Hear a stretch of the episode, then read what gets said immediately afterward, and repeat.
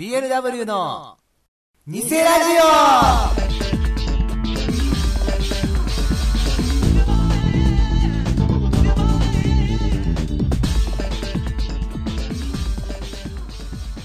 はい、というわけでね、BLW の偽ラジオ、始まりましたけどね。皆さん、お元気ですか？あ、元気じゃないのね。そうか、元気じゃない。元気じゃない方はね、あのー、だいたいスタンガンとか当てるとね、あの、元気になりますから。びっくりして。え、というわけなんですけど、最近僕ハマってることがあってさ、チャーハン作りにハマってんだけど、なんかね、そのチャーハン作りの時に、なんかこれを入れるだけで、味がうまくなるみたいな変な調味料みたいな手に入れたの。なんか赤い筒になってるやつ。本当だよ。なんか、それ真っ赤な入れ物で、なんかいかにも中国っぽい感じのやつがあって、それを入れるとチャーハン必ずうまくなるって言って、少量入れるんだよ、そこに。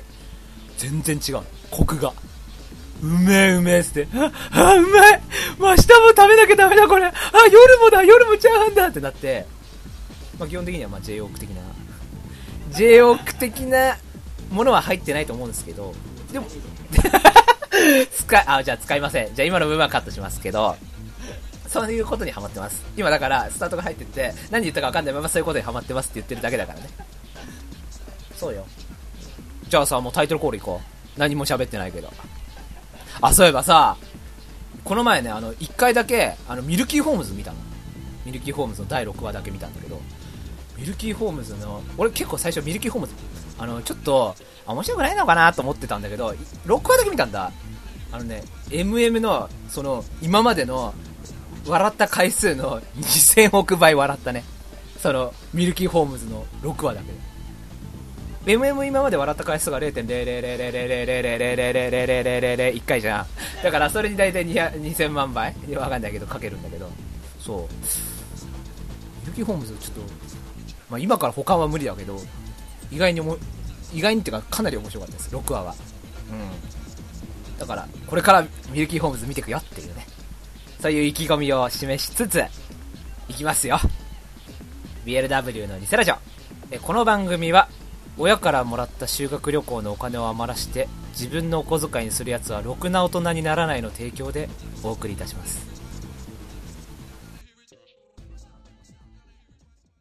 BLW のオタク色満載のラジオ番組で。偽ラジオ BLW のラジオ。普通お前ら普通。えー、どうもドスゲネポス役杉田智和です もう誰だよどうも改めまして、えー、こんばんは、ライトです。何話そうかね。あの、BLW の偽ラジオでね、新コーナーをね、考えてるんですよ。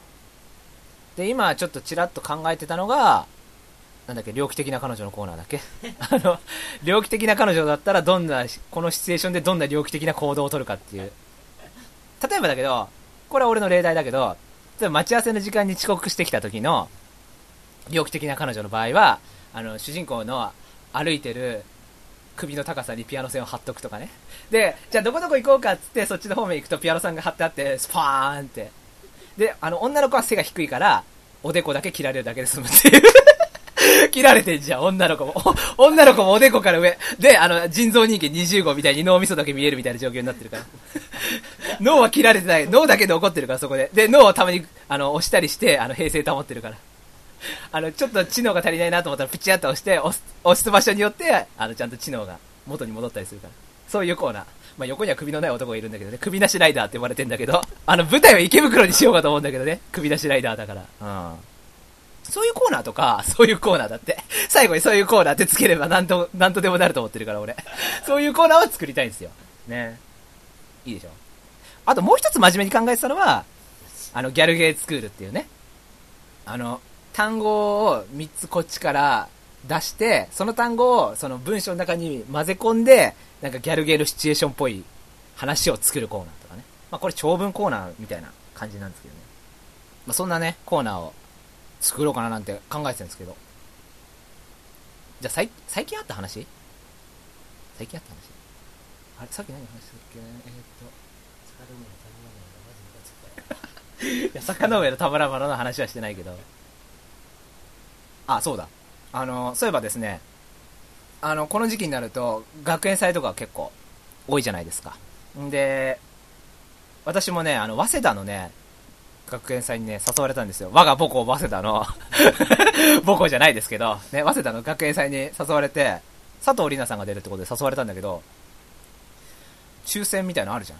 送ったんだけど、二次募集の時に、全然人気あるみたいで、結局ね、チケット取れなくて、まあ、で、結局行けなくなっちゃったんで、まあ、別の大学の学祭に行ったんですけど、で、その時に、まああの、先輩と一緒に行ってて、で、なんかそしたらね、あの、喫茶店みたいのがあって、で、その喫茶店の中では、なんか、後ろの方に古本みたいのがいっぱい置いてあって、その中から何冊とか買って、それ読みながら、なんか、本読める喫茶店ですよ、みたいなのを売りにしてる喫茶店があって、まあ、あの、ただの教室でやってんだけどね。で、先輩と一緒に入って、そしたら、あの、漫画のですね、今日の5の2を発見しましてですね、30円だっつうからね、買ったんですよ。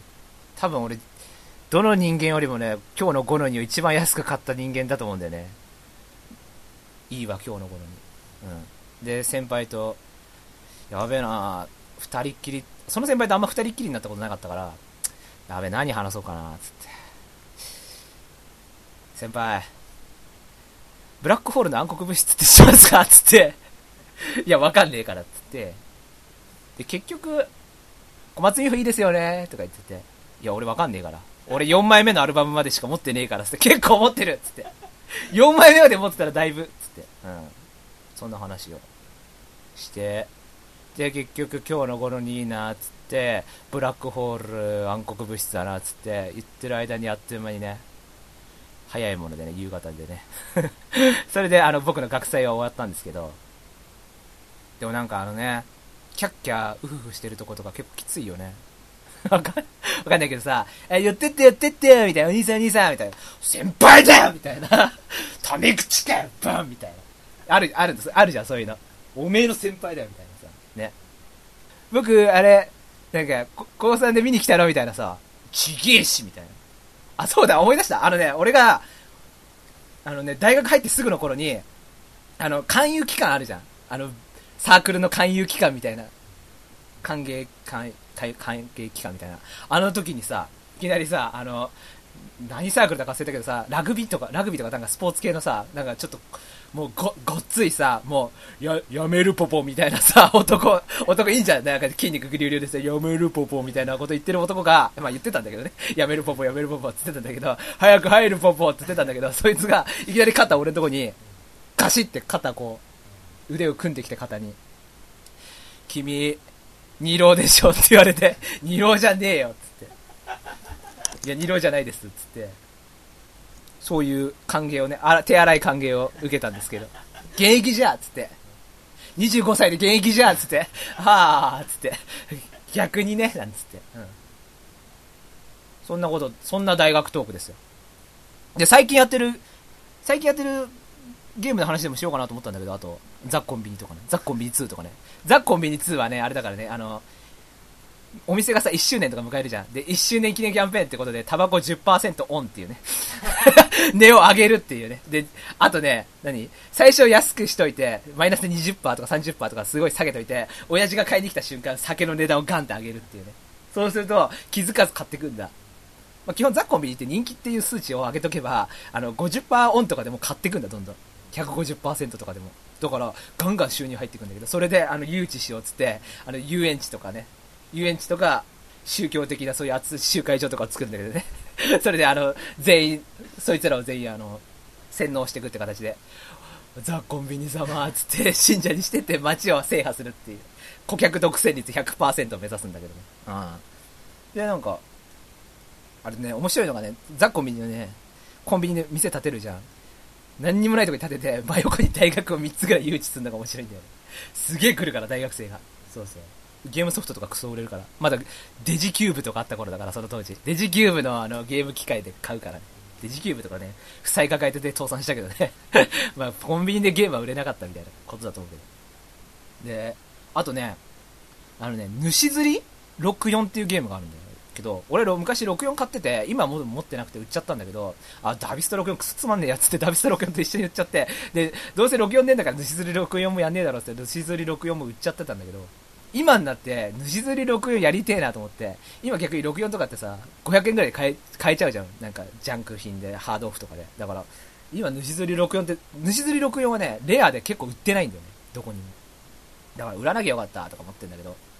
で、その、釣り64の面白いところはね、あのね、その魚釣るだけじゃなくて、あのね、草花やね、虫をね、採集したりできるんだよ。で、あとカラスをスーパーボールでやっつけたりできるんだよね。カラスがガーガーとか来たら、ステッパーっつって、スーパーボールを投げつけてぶつけるって、ワンバウンドでぶつけるっていうのとか、で、あとね、その主釣り64番はね、虫が取れて、カブトムシとかクワガタとか、トンボとか取れるんだよ。で、あとね、ゴキブリとかもね、取れんの。だからゴキブリとか、網とかを買ってない状態だと手で取るんだ、ゴキブリを。シュッ、シュッとか言ってて。あと、スズメバチとかも素手で取る、と、その網とかがない状況だと、スズメバチを手で取りに行くんだ。そうしたら、ベーン、ベーンって言って、プシュクシュクシュとか言って、25のダメージとか言って、スズメバチに刺されて死ぬ場合とかあるから。強いんだ、スズメバチ。大体刺されて死ぬんだよね。うん。で、あと、その主釣り64には干渉モードっていうのがあって、その釣った魚とかを飼育できるで、このろね、主釣り64っていうのは、川と海のステージが両方あるのよ。で、だから干渉モードのところにも、水を2種類選べるの。淡水と海水。で、あの、すごい、可愛い音楽が流れてるところでさ、その、何にも入ってない水槽があってさ、そこで淡水と海水どっち選びますかとか言ってさ、例えばさ、海水とかって選ぶじゃん。そ、それでさ、あ、海水の中に淡水魚入れたらどうなんのかなと思ってさ、ね。ね海水、海水って水選んで、上に、あの、淡水魚をバシャって入れ、入れたのよ。川の魚をしたら、最初、バーシャーンって入った時すごい元気よく動くんだけど、一瞬にして、1秒ぐらいでプカーって上に浮かんで、もうこうやってあの、何、ブクブカンじゃん、右っちょのブクブク。あれに揺られて動くっていう魚が上に浮いて。おーっつって、海水にしちゃったから俺のドンコがーつって、ドンコ返せっつって。で、またその放置してるじゃん、どんこ死んだまま。まあ下にすぐ処理するんだけどね。すぐあのねじって土に埋めるんだけど、ねじりながら。ね、土に埋めて、上にあの牛乳パックで、どんこの墓って書いてやるんだけど。で、だけどそのままさ、水素放置したまま忘れててさ、海水ってこと忘れてんだよ。海水のままってこと忘れてて、でまたなんか、何日か経った後にさ、やったイワナ釣ったってなって、これ干渉にしようと思って、そのまま気づかずに水槽の中入れんじゃん。そしたら水槽の中海水だからさ、パシャーンプカーってなって、イワナーってなるんで、おいおもろのイワナーってなって、また、その繰り返しをね、また何日か経って64番起動させて、気づかないで川の魚釣って、また入れてプカー、入れてプカーを繰り返すんだよね。で、また一番のサビに戻るから、そうやって。バシャンプカーで、で、繰り返しだから。そう。そういう遊びを、が面白いです。西釣り64番は。うん。どうですか？あなたも買いましょう？西釣り64番見つけたら、僕にください。持ってないから。ダビスタ64はいりません。クソつまんないんで。あの、足がね、足がね、ひし形みたいな足してるからね。64番のダビスタはね。でもね、64番のダビスタ面白いのがね、120馬身とか離して大逃げできたりするんだ。大逃げした状態で馬が骨折するんだ。骨折っていうか、あの、レース途中でやめなきゃいけない状況になるんだけど、まだ4コーナー回っても止めないでそのままゆっくり歩いたままゴールしたりするからね。1着とか2着とかで。まあ次の日はね、悲しい音楽とともにね、養護不良のお知らせなんですけども、大体。はい。そんな64トーク。64俺でもなんだかんだで持ってたの。そのダビスタとカーヌステルぐらいしかなかったからね。あと友達にマリオテニスとか、マリオカートとか借りてたけどね。うん。はい。以上です。そんな、そんなゲームトーク。じゃあ、コーナー行こうかな。BLW の偽ラジオ実力交換シリーズ前回は戸松遥のセカンド写真集をめくる音をお送りしましたが先生今回は？鈴鹿の DVD を開ける音です。わかりました。どうぞ。いい音ね。伊藤かなえ天然です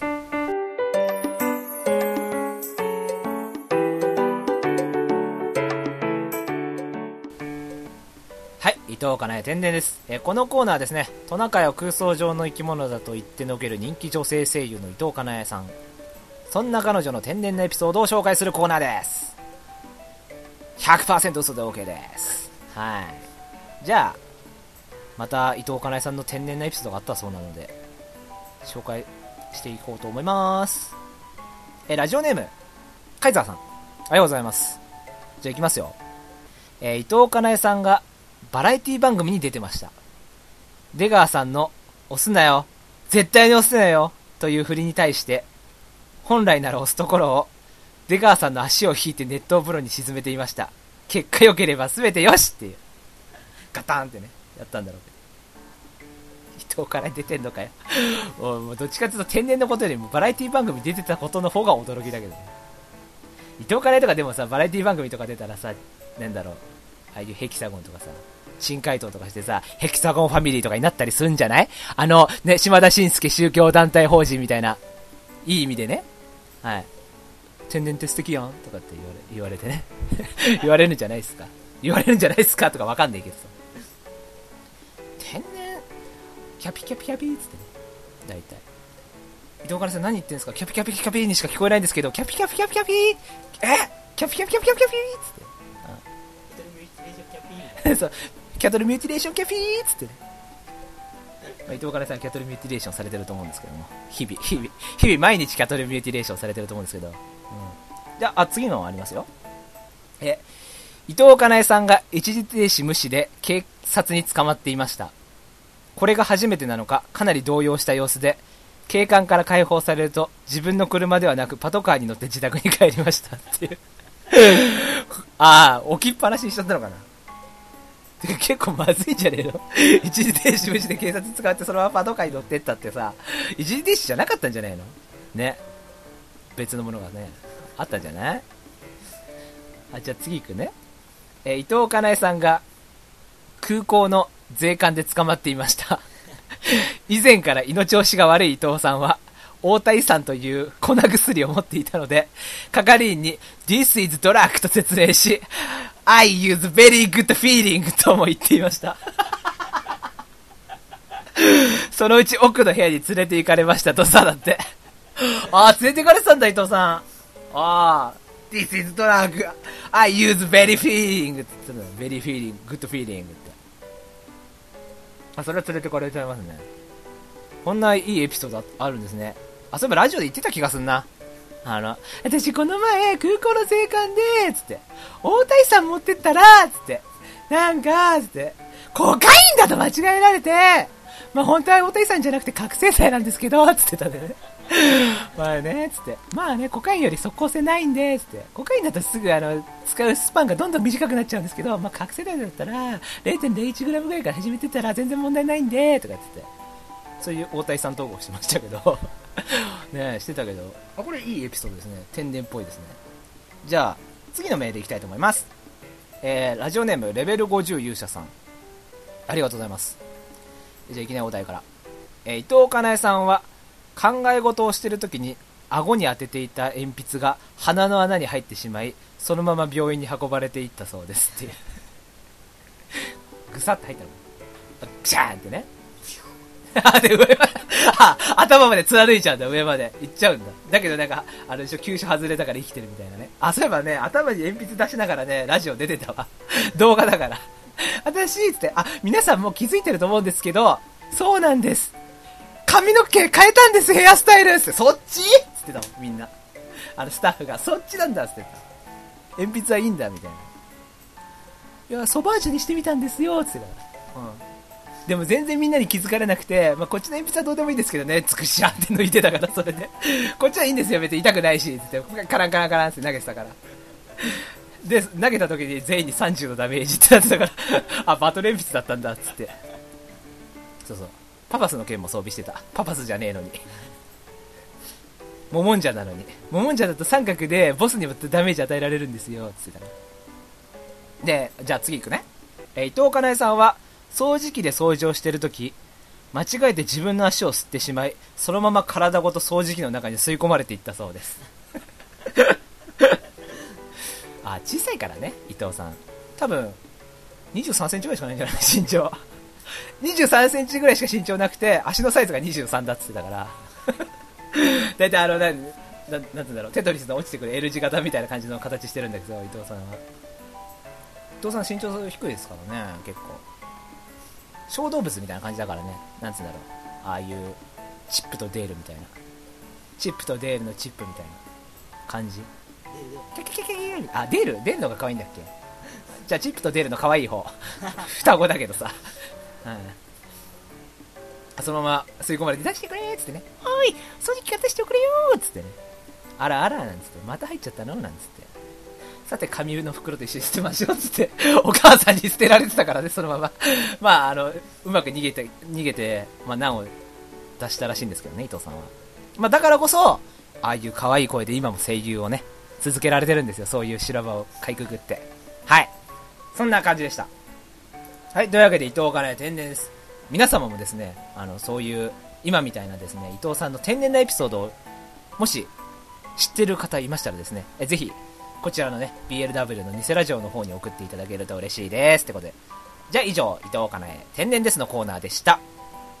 なお、このコーナーはフィクションであり、実際の人物、団体とは一切関係ありません。お察しください。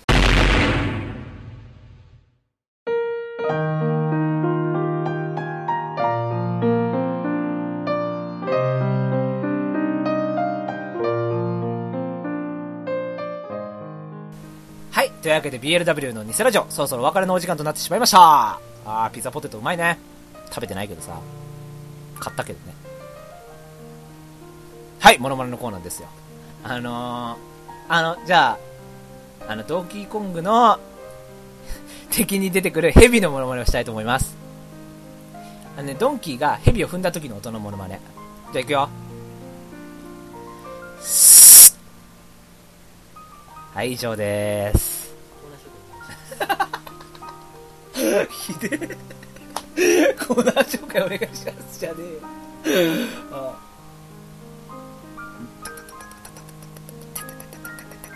やべ、ノーティーの言い過ぎのものまねしようとしたけど失敗した。タタタタタタタタ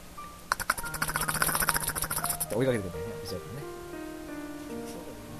らね。今日、あ、曲紹介ですか。じゃあ曲紹介聞いてください。えー森武里で、ハエ男。毎週これかよ。毎週ハエ男聞くことになるじゃん。こんな打曲。打曲がよ。じゃあ他に流したい曲ある？千里森高、千里森高で、あの、フライボーイ。同じじゃん。じゃあ、じゃあ、あれ、あれ流そうよ。赤い日記帳とか流そうよ。あー、行くーっていうあの外人。あの外人が怖いっていう話をしようよ。変わってんじゃん。話をしようになってんじゃん。青色？セブン？と黄色？黄色ファイブ？イエローファイブイエローハットあ、リンガーハットもう色ないじゃん。色がないじゃん。あと、ドブ色53っていうのが俺一番好きだったんだけどね。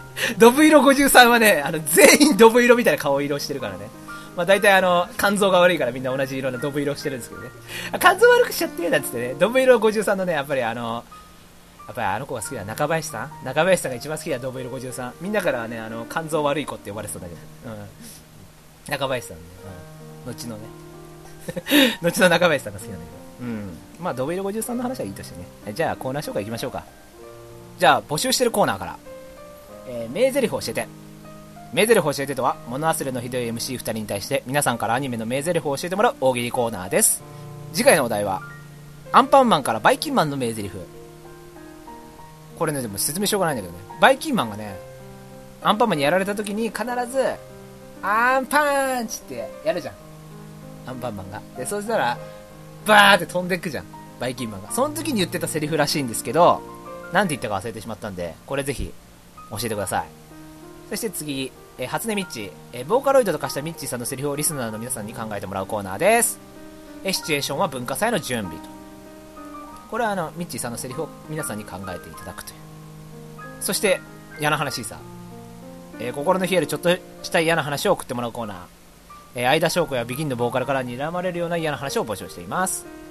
そして、伊藤かなえ、天然です。トナカイを空想上の生き物だと言ってのける人気女性声優の伊藤かなえさん。そんな彼女の天然なエピソードを紹介するコーナーです。嘘800で OK です。そしてモノマネのコーナー今日みたいにねあの森高千里の早男のモノマネをしてくださいとかそういうあれがあったらあのやりませんけどあの曲紹介だけはします はい永久的にし続けますんででそして普通オタとなっておりますいやもうねそろそろね毎回毎回似たようなコーナーばっかやってきたからねもう総特化も考えてるよ。総入れ替え。メンバーオールチェンジでいくぞっつってね三浦大張りにね。まあ三浦大負けるんだけどね。はい。じゃあ最後の言葉いきますよ。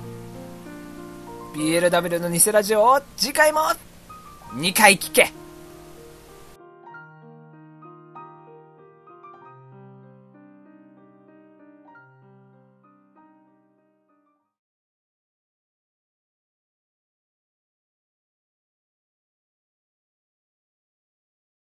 やな話さ。このコーナーは心の冷えるちょっとした霊体験や嫌な話を送ってもらうコーナーです。相田翔子やあの怖いからその上がり方顔の。相田翔子やビーンのボーカルから睨まれるような嫌な話を募集しています。あ別にサッチンから睨まれるような話でもいいよ。あのヌード女に。はい。じゃあ紹介します。ラジオネームラムヤ。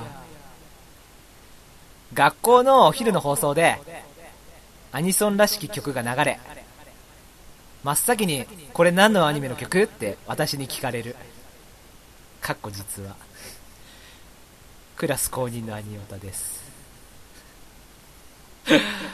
ああ電波ソングとかね。俺も今日ねカラオケ結局歌えなかったけどね。あよすがの空の C パートのエンディングだと思ったもんね。あの曲すげえ好きなんだけど C パートのエンディング。俺しあそうだカラオケでもし歌うんだったらあのよすがの空の C パートのエンディングを真っ先に歌いたいね。でもあったよねなんか高校の時さ俺がさあのさ小松美穂のさ CD をさ あの今前にいるさベジコさんにさ渡してさ放送いいんだからって流してもらったりしてたよね。あとベジコさんもさあの最近は全然声が出てないけど当時は声が出てた頃の大黒摩季が好きだっつってさ大黒摩季の曲とか流してたよね。でチンチンもみもみっつってね。あなただけ見つめあ皆さん大ニュースですよこれ。あなただけ見つめてるの感想部分よく耳すまして聞いてごらんなさい。チンチンもみもみっつってるから。これ100%ね。チンチンもみもみっつってる。これ小学校の時みんなであーっつっておいこれ流れんぞ流れんぞっつってその感想部分でみんなみんな息を飲んで全員黙ってクラスの全員黙って先生までも黙ってチンチンもみもみってところを聞いておい言ったぜっつってキャーっつってプチダノンくれよっつって給食の時間。やってたよ。プチダノンの奪い合いですよそこからは。そのチンチンもみもみをスタートとしてプチダノンの取り合いになったんだよ大体。そういう遊びしてて。うん。でもやってたよね。アニソン流すあアニソン流してないねあのその頃はまだほらパンピーぶってたじゃん俺ら。高校の時はさあの何アニオタっ気があるくせにさちょっと周りにさ隠してたじゃん。尖ってたからさ当時の俺ら。尖ったナイフだったからさねちっちゃな頃から丸書きだったから15で不良と呼ばれてたじゃん俺たち。だけど、うん、当時まだ全然アニオタって感じなかったけどね。まあでもラムヤさんは公認らしいですけど。いいんじゃないですか？青春ですよそれも。じゃあ次いきます。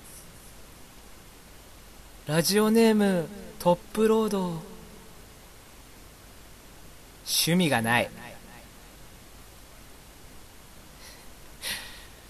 ラジオネームトップロード。夢がない。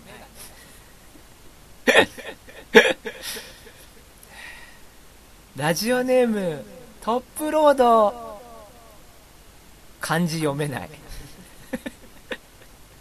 趣味がなくて夢がなくて漢字が読めないんです、うんまあ、趣味って漢字もねパソコンで入力してるから分かったようなもんで、なかなか難しいですから趣があるという意図おかしですけど。あ漢字読めないと KY って言われてるんだよね。漢字読めないで KY ってしてた。面白いでしょ。面白いやろ。ほんまほんまおもろいやろ。めっちゃ好きやねんって。これマクドナルドの CM ですけど。うわ嫌な顔された。わ大阪独立国家に対する侮辱だわそれは。